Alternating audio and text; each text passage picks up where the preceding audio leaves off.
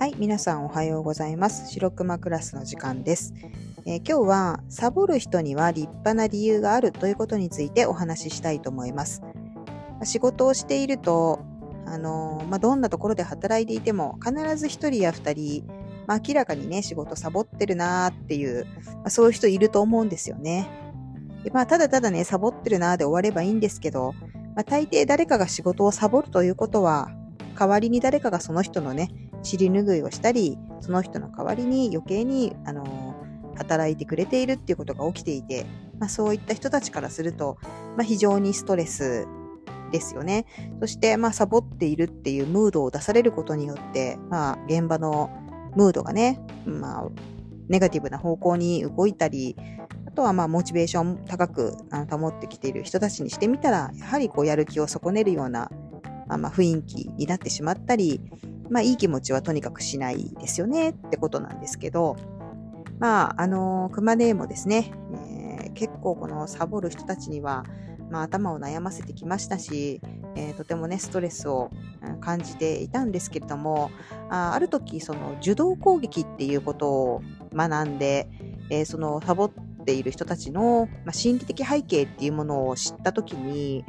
まああの、非常にびっくりしたっていうことと同時に、そのサボっているっていう人たちに対するこう、ストレスの感じ方が、まあ、一気に軽くなったんですよね。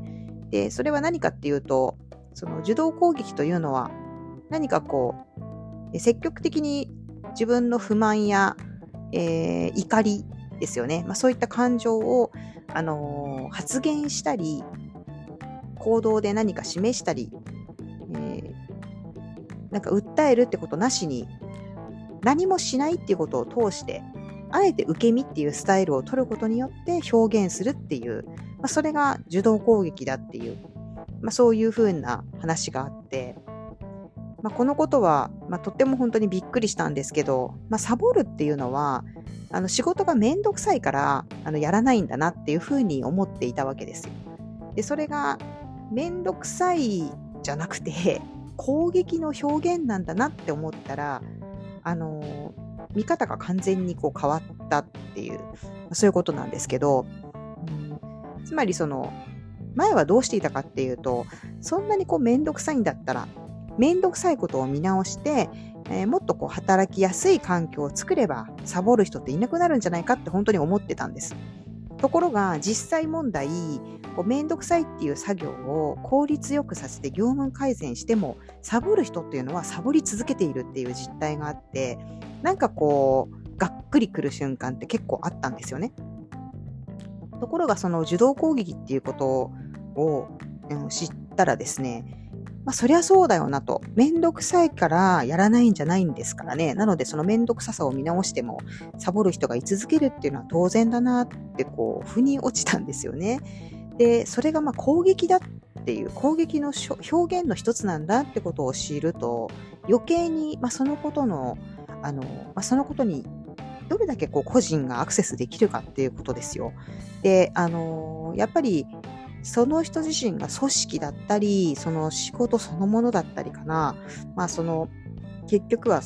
まあ大抵は組織の長に対してだったり、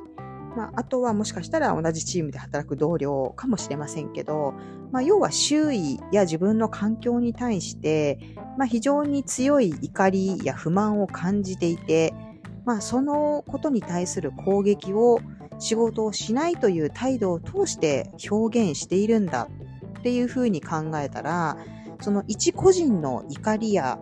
えー、不満っていう抱えているそういう心理的状況に、えー、一個人がアクセスできるのかっていうとこですね。ましてや素人が。うん、で、クマネーはとてもじゃないけどできないなって思ったし、まあそうすることの、あの、まあ、意味もないなって思ったんですよね。まあ、そこは、まあ、プロが扱うところですし、その個人同士の問題ではなくて、まあ、組織としての問題ってなってくると、あの、1対1ではなくて、やはりその組織としてそういう人たちをどう扱うか、まあ、管理の部分になってくるかなと。で、まあ、その人たちがやはり感じている、あの、不満とか怒りっていうものを、あの、聞き取りを、まあ、どういった形でかはわからないけれども、やはりどこにこう不満を抱えているのかっていうことをですね、あの、しっかりこう把握しなければいけない。それはそのチームとして、えー、それは見直していかなきゃいけないことなんだなってことを知ったわけです。なので、そうするとこう、個人レベルでイライラしても何の解決にもならないし、うん、意味のないことだし、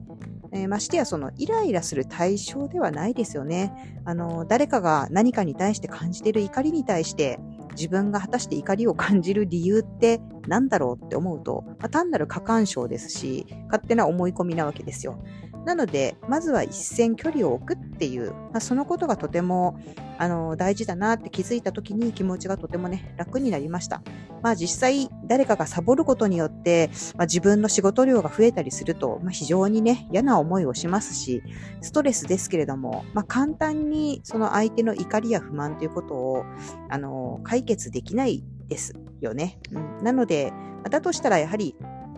職場の上司に、まあ、その状況を、まあ、きちんとこう評価してもらうなり、何かこう、それを扱う、扱える人にやはり任せるっていうことが大事になってくるかなと思います。うん、やっぱりね、攻撃っていうことになってくると、単なるめんどくさいってこととはわけが違うのでね、えー、まあ、自分の管轄外なわけですよ。うん、そこの線引きって、まあ、非常に大事だなと思いますし、まあ、あの、働いている時のストレスっていうのは当然あるんですけど、まあ、その人がね、まあ、どれだけ強いストレスと怒りを仕事に対して抱えてるかっていうことは、まあ、簡単に触れない方がいいことかなと思ったりしているので、まあ、あの本当に心理的距離、そして、まあ、できるんであれば物理的な距離を置くことによって、まあ、ストレスをこう軽減させるっていうふうに捉えたらいいかなと思っています。はい。というわけで、また次の時間にお会いしましょう。さようなら。